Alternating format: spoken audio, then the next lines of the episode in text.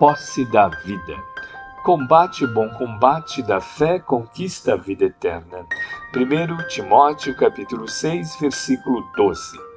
A recomendação de Paulo a Timóteo é eminentemente expressiva. Examinemos, por exemplo, a primeira sentença. Milita a boa milícia da fé, será aproveitar os ensejos de luta, de trabalho, de obstáculos, a fim de provar a disposição sincera no serviço do Senhor. Fé não se exterioriza sem ocasiões adequadas e o aprendiz que se furte aos combates ásperos perde toda oportunidade de testemunho.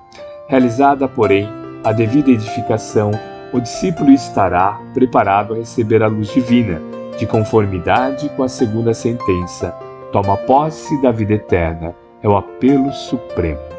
O rio da eternidade passa ao lado dos espíritos humanos, oferecendo-lhes o tesouro imperecível.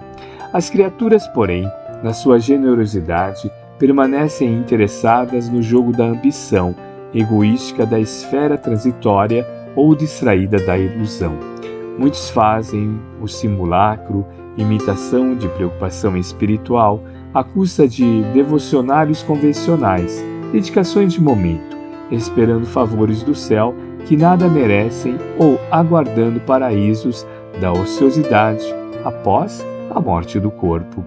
Continuam ignorando às vezes, voluntariamente, que é o próprio Espírito quem ergue o santuário e o hábito.